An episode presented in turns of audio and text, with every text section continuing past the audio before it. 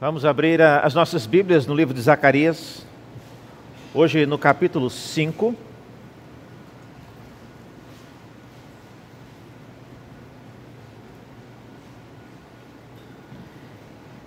Dando sequência à nossa série em Zacarias. Zacarias no capítulo 5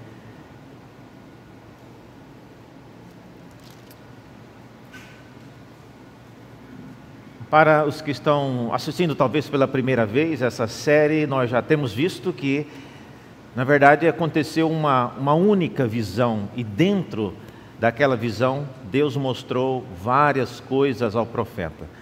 E essa é uma dinâmica importante porque você verá de capítulo para capítulo o profeta apenas mencionando, e eis que Deus também me mostrou mais alguma coisa. Então, nós estamos já naquela que é a sexta visão, mas é tudo parte de uma mesma sequência.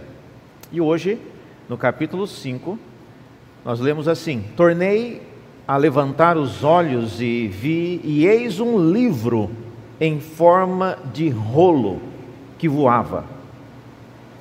E o anjo me perguntou: O que você está vendo?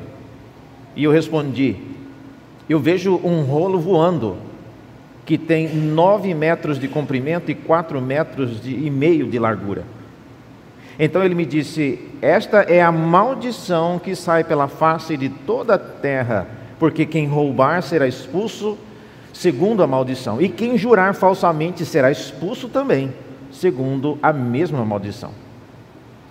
Enviarei essa maldição, diz o Senhor dos Exércitos, e farei entrar na casa do ladrão e na casa do que jura falsamente, pelo meu nome, e ela ficará nessas casas e consumirá a sua madeira e as suas pedras. Até aqui a palavra do Senhor. Vamos orar mais uma vez? Abra nossos olhos a Deus e ajuda-nos a entender a tua palavra. Sem o teu espírito não conseguimos fazer isso. Precisamos que ele nos capacite, não só abra os nossos corações, mas também prepare a nossa mente para que ao ouvir possamos ser de tal forma transformados, consolados, confrontados a Deus e pedimos que o Senhor faça com que a tua palavra designada para cada um dos que aqui estão nos ouvindo se, se cumpra, Deus, conforme o propósito que o Senhor já a designou. Oramos assim em nome de Jesus.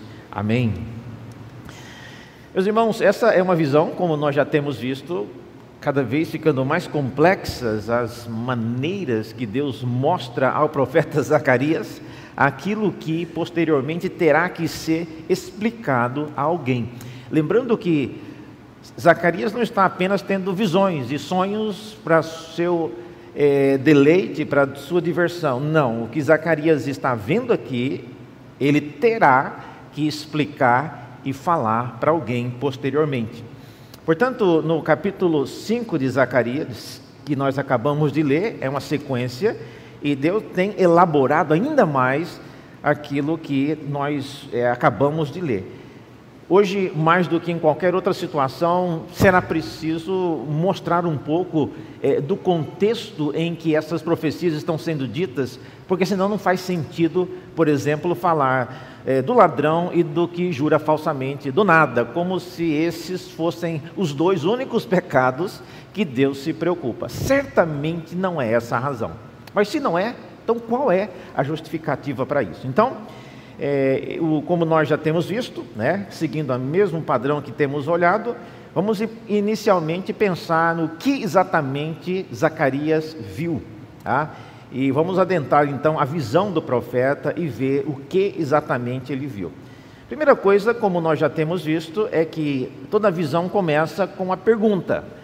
Nós já vimos que não importa o que a gente acha, o que a gente gostaria de ver ou saber, nós temos que ser dirigidos por aquilo que é perguntado na visão. E a primeira coisa que é perguntada é perguntada pelo anjo que conversa com o profeta na visão, e ele pergunta o que é que ele estava vendo.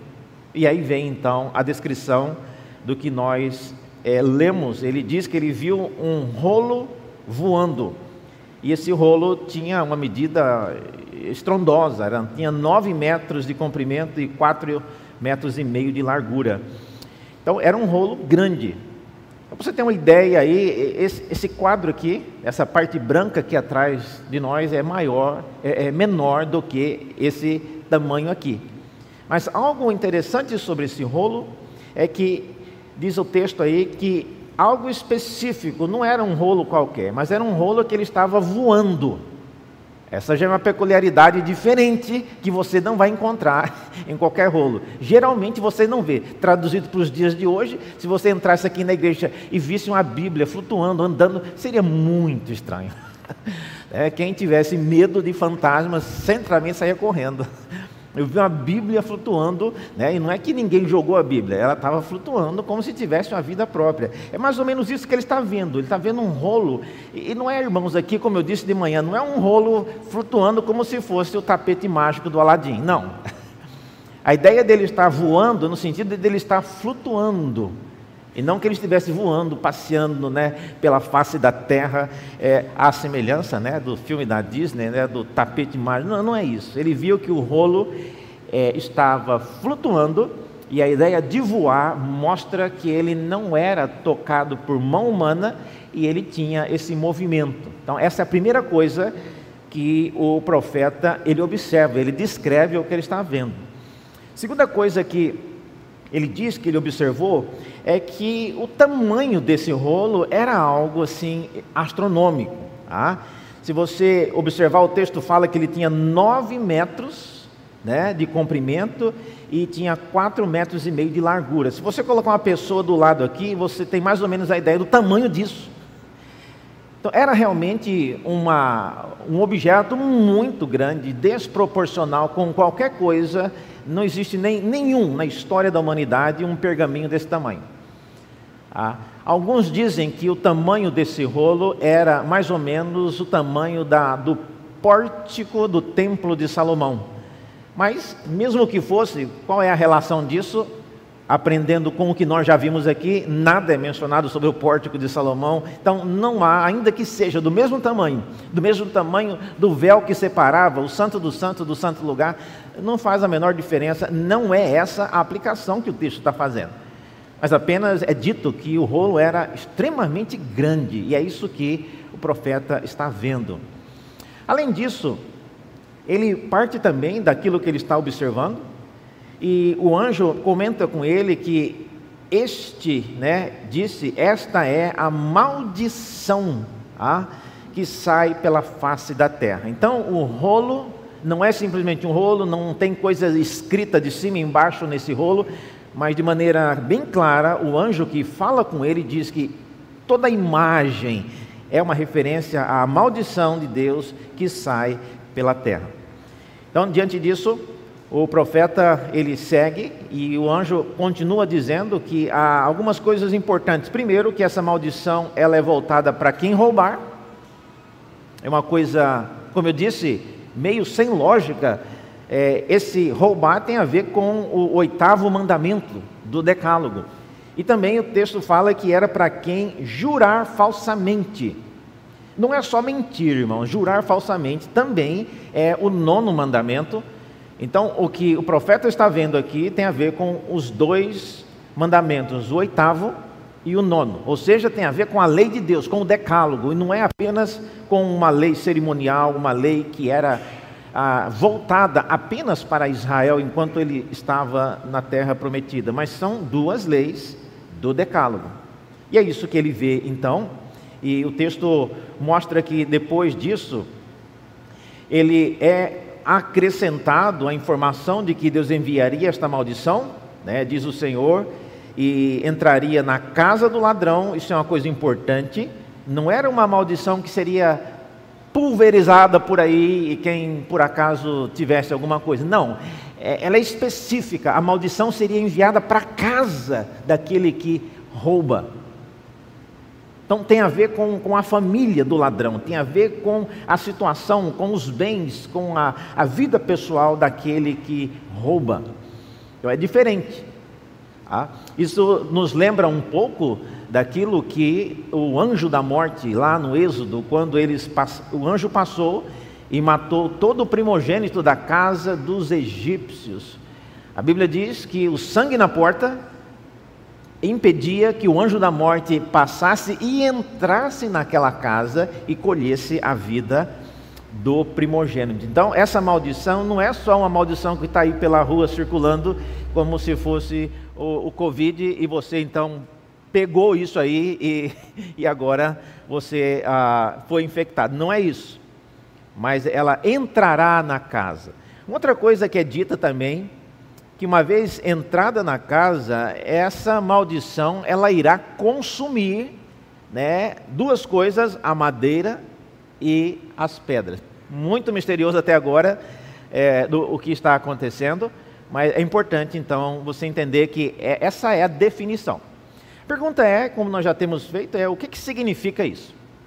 Ah, nós já vimos que ah, é, é isso que ele viu, mas vamos agora para o significado. Qual é o significado dessa simbologia toda que foi apresentada? Primeira coisa, irmãos, vamos focar no, no famoso no rolo voando. Ah, o que é que significa né, esse rolo voando? Ah, o fato dele estar voando é, significa, primeiro, que a origem do rolo é uma vem dos céus. Não é um rolo que foi feito por mãos humanas, é um rolo que flutua e essa é provavelmente uma referência àquilo que procede dos céus.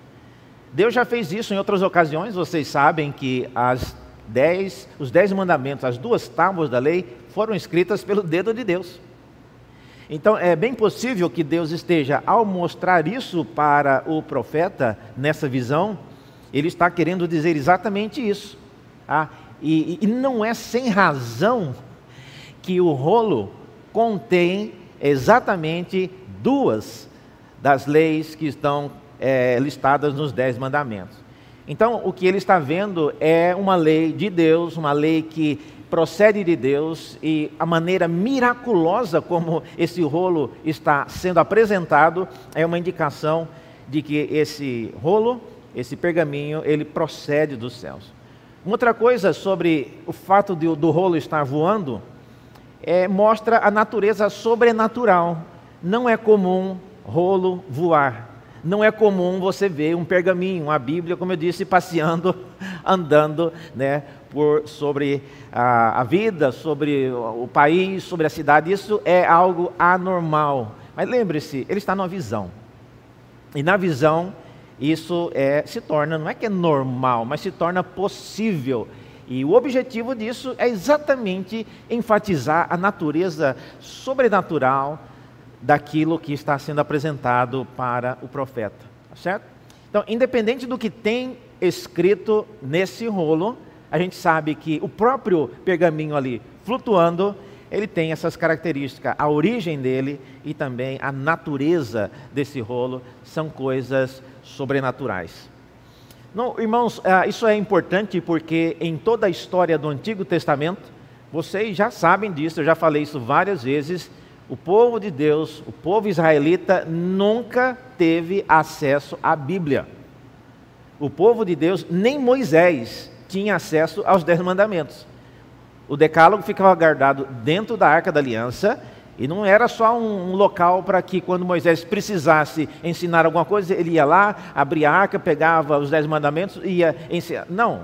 O que estava dentro da arca não podia ser mexido. Então era, em certa medida, algo muito restrito. Ver então um rolo dessa magnitude flutuando era realmente algo surpreendente. E obviamente, ah, o que tem escrito, rolos não são apenas é, objetos para admiração. Se você pegasse uma, uma Bíblia como essa, e muito bonita tudo, a hora que você abrisse, todas as páginas estivessem em branco, seria algo muito estranho. Porque não é comum você ter um livro encadernado, capa de couro, que é o formato de uma Bíblia, você abrir e não tem nada escrito. Então, a, o projeto inicial, a, a, mensagem inicial não é só assustar Isaías com esse rolo, mas é, em alguma medida, tem algo vindo aí. O que é que está no conteúdo disso? A segunda lição que a gente aprende, então, com o fato do tamanho do rolo, é algo também intencional, podia ser um rolo normal, mas por que, que Deus quis que fosse algo tão grande? Ah? Então, a primeira lição que a gente aprende disso é uma ênfase à magnitude dos mandamentos de Deus. E lembre-se, nós estamos falando do Decálogo. Israel foi guiado por várias leis que tinham a ver especificamente com os usos e costumes do povo de Israel enquanto eles viviam na terra prometida. Muitas dessas coisas nós não cumprimos mais. Até mesmo o apóstolo Paulo, quando considerando a necessidade daqueles que se convertiam em seus dias, de serem obrigados a continuar obedecendo e cumprindo todos os preceitos que estavam na lei de Moisés, não no Decálogo, mas nas, na, no Código da Aliança e nas demais leis cerimoniais. E no Concílio de Jerusalém ficou decidido, depois de muita discussão, de que eles seriam desobrigados de cumprir todos aqueles rituais que eram pertinentes aos que viveram no Antigo Testamento, na Antiga Aliança, mas que agora eles não seriam mais obrigados. Eles fizeram algumas recomendações, mas isso mostra que o que está sendo mostrado aqui é algo voltado ao Decálogo, e o Decálogo nunca deixou de ser aplicável. E o tamanho disso, o tamanho disso é algo realmente surpreendente e que é uma maneira de enfatizar exatamente isso a magnitude é, dos mandamentos de Deus. Uma outra coisa que é mencionada no texto tem a ver com a abrangência. Tá? Vocês viram que no versículo 3, esses, é, essas maldições, elas estariam saindo pela face de toda a terra. Então, essa é uma característica também que não é comum você ver. Por quê? Porque a lei que era dirigida para Israel não valia para toda a face da terra. Valia para Israel, somente para o povo de Israel. Isso que está sendo apresentado aqui, ele é voltado para toda a terra. E a ideia é de que esse grande rolo, ele representa a maldição, não é o rolo que está voando sobre toda a terra, mas é a maldição que está inscrita nesse rolo é que vale para toda a terra. Isso mostra então a abrangência daquilo que o rolo representa. E isso aparece no versículo 3. Uma outra coisa, irmãos, que a gente é, observa nisso aí, tem a ver com o conteúdo. E agora chegamos à, à parte mais importante. Tá? O que, que, que, que está escrito nesse rolo? O anjo diz que tem a ver com a maldição, tem a ver com aquilo que é, o conteúdo apontava, ou seja, para o roubo e o falso testemunho. Como eu disse, é o oitavo e o nono mandamento. O roubo, irmãos, é um pecado que lesa a propriedade do próximo e o falso testemunho aqui é o pecado que nega, ou pelo menos desperdiça, a oportunidade do próximo de ser instrumento de justiça. É, Deixe-me focar um pouco nisso por enquanto. Roubo não é simplesmente como nós olhamos hoje, né? A gente faz a diferença, inclusive, entre roubo e furto. Essa distinção não era feita nesses termos no Antigo Testamento. Mas quando a Bíblia diz não roubarás e deixa somente nesses termos, há muitas coisas que podem ser consideradas roubo. Se você continuar lendo, por exemplo, Êxodo no capítulo 21 até o capítulo 23, você verá várias coisas, inclusive relacionadas com nossos dias, que era considerado roubo. Então, por exemplo, nas leis chamadas no Código da Aliança, se você por acaso acordasse um dia e visse um animal de, que não era seu, que apareceu no seu quintal, e você não sabe de quem é o dono da vaca, não tem a marca, o ferrão de que é de alguém, a vaca apareceu lá, não foi você que trouxe, então, se ela não quer ir embora, então ela vai ser minha. E a Bíblia diz que se você não devolver o animal que não é seu, que apareceu na sua propriedade, num período superior a 30 dias, você é um ladrão, você roubou aquilo. Então veja, quando a Bíblia diz não roubarás, não é simplesmente você subtrair premeditadamente algo de alguém, mas tem vários. Isso é um exemplo de dezenas de casos em que o roubo podia ser feito. E o falso testemunho, a respeito do qual o texto fala, né, é a maldição contra os que roubam e levantam falso testemunho. Falso testemunho, irmãos, não é só mentir. Eu já falei sobre isso aqui e já preguei sobre os dez mandamentos, mas levantar um falso testemunho significa você dizer alguma coisa numa ocasião que era oficial, que a sua palavra poderia ser usada como instrumento para libertar alguém. Geralmente você não estava passando na rua e alguém pedia, oh, você quer dar um testemunho aqui? Não era esse o contexto. O contexto era de você ser convocado, de você ser chamado para pronunciar. Você viu alguém fazendo isso contra aquele irmão e ele está sendo acusado e ele precisa de alguém que testemunhe contra ou a favor. E eu já disse aqui, quando eu falei sobre os dez mandamentos, que o testemunho, quando ele era falso, ele poderia culminar na morte daquele que foi acusado, porque várias leis em Israel tinham como pena a pena de morte. Então, se o testemunho que foi chamado e ele foi confirmado e a pessoa disse sim, eu vi que aquele judeu de fato subtraiu, ele poderia ser morto por causa daquilo. Então veja, o falso testemunho não é simplesmente fofoca, não é simplesmente mentira, não é simplesmente falar bobagem, não. O falso testemunho é você, como eu disse, ter a oportunidade de você negar e desperdiçar a oportunidade de ser instrumento de justiça. Estava em suas mãos de poder absolver ou de poder testemunhar contra alguém você não fez. Então é isso que Deus está mencionando aqui. Agora, por que é que Deus menciona esses dois pecados? Eu não vou entrar em todos os detalhes, mas eu vou deixar vocês com uma tarefa Anote aí na sua Bíblia para ler em casa Neemias, no capítulo 5. Neemias, no capítulo 5, é o mesmo período em que Zacarias estava profetizando. Neemias profetizou, é, é, Zacarias profetizou nos dias de Neemias e Esdras. Inclusive, o nome Zacarias aparece no livro de Esdras. E nos dias de Neemias, o que estava acontecendo era o seguinte: Neemias 5, eu vou resumir aqui em poucas palavras o que está escrito lá em dezenas de versículos. Mas os judeus que foram para Jerusalém, os mais ricos, chegaram lá sabendo que nas leis dos judeus, quem comprasse uma casa, quem comprasse uma propriedade dentro da cidade, essa propriedade não podia ser passada para o dono original no período é, do jubileu.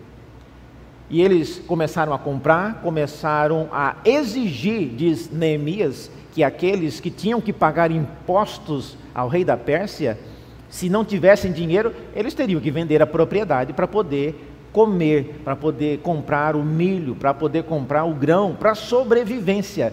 E esses judeus que estavam lá na terra, que eram mais pobres, já estavam totalmente é, esgotados em seus recursos.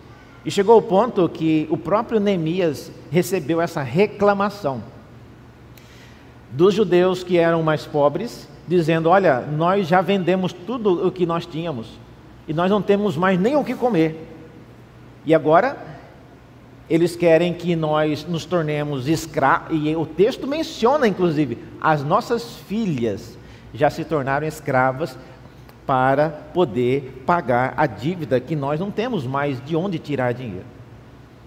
Então é, é bem possível, irmãos, que a situação a respeito da qual Zacarias está sendo alertado aqui tenha a ver com essa situação.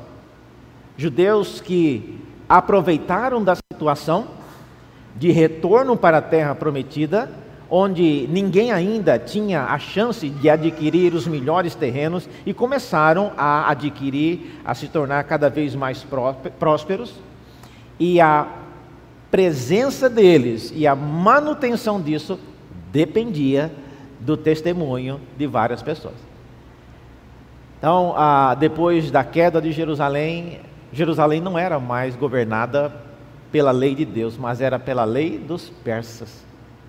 Então, para que eles conseguissem reaver a propriedade de alguém, eles precisavam então do testemunho de pessoas. Diga aí para esse juiz se essa terra era ou não era minha. Antes de Jerusalém cair, esse pedaço de terra aqui era meu. Diga aí se essa parte do morro, da colina de Jerusalém, se pertencia ou não a mim. Então é bem possível que a situação envolvia muitos, muitas decisões baseadas em testemunhos desses judeus.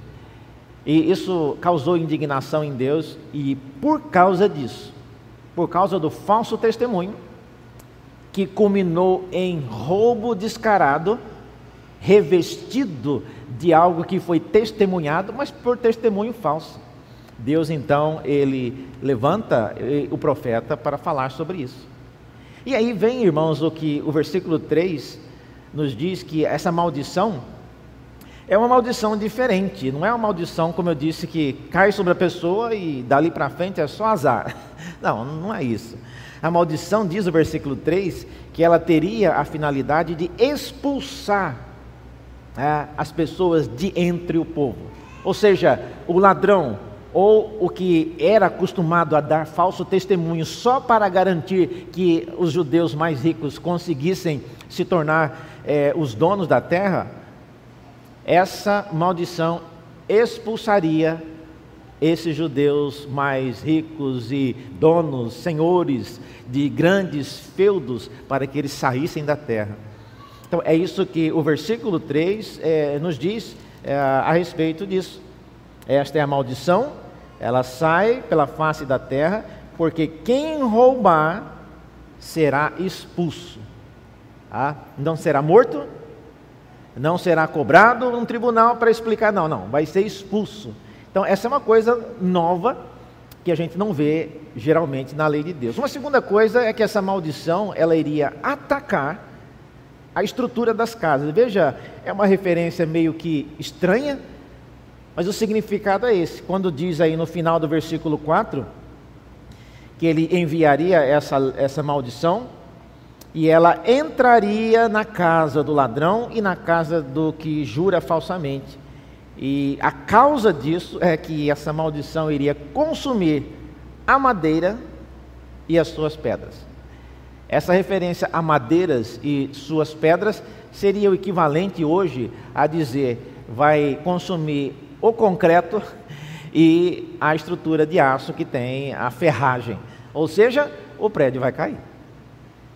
É uma maldição, irmãos, voltada especialmente, a, como eu disse, a pessoas que, à época, eram pessoas prósperas e que conseguiram encontrar meios de dominar, meios de se sobrepor sobre a sociedade daqueles dias. Agora, irmãos, qual é a aplicação disso para nós hoje? Nós não vivemos nem em Jerusalém, nós não vivemos mais na lei dos persas, nós não temos, muito de nós não temos tanta propriedade como esses judeus tinham. Então, o que é que isso tem a ver conosco, reverendo? Como que eu posso aplicar isso para a minha vida? Algumas conclusões que nós podemos tirar dessa visão. primeira delas é que a lei de Deus vincula a totalidade da nossa vida pública e privada àquilo que fazemos na edificação do seu reino.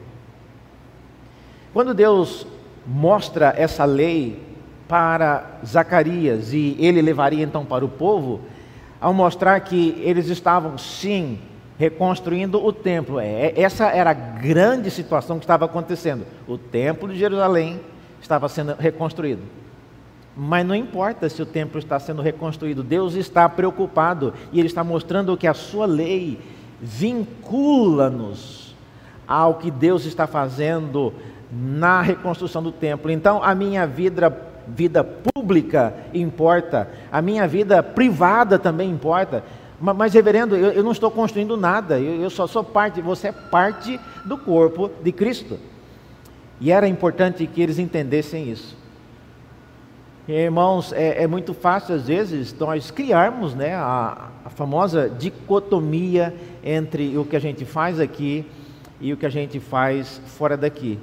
É, nessa visão, Zacarias mostra para aquela geração que a lei de Deus, ela sai, ela percorre toda a terra. Não se deve é, roubar em nenhum lugar, não se deve jurar falsamente em nenhum lugar, mesmo que as pessoas responsáveis pela reconstrução do templo tinham lá as suas ocupações, mas Deus não quer só reconstruir templo, Deus quer reconstruir ah, um povo que reconhece, que guarda a sua lei em todos os aspectos da vida. Então é isso que eu vejo aqui, uma primeira conclusão que nós podemos levar. A lei de Deus está lá. Ela foi dada ao povo de Israel.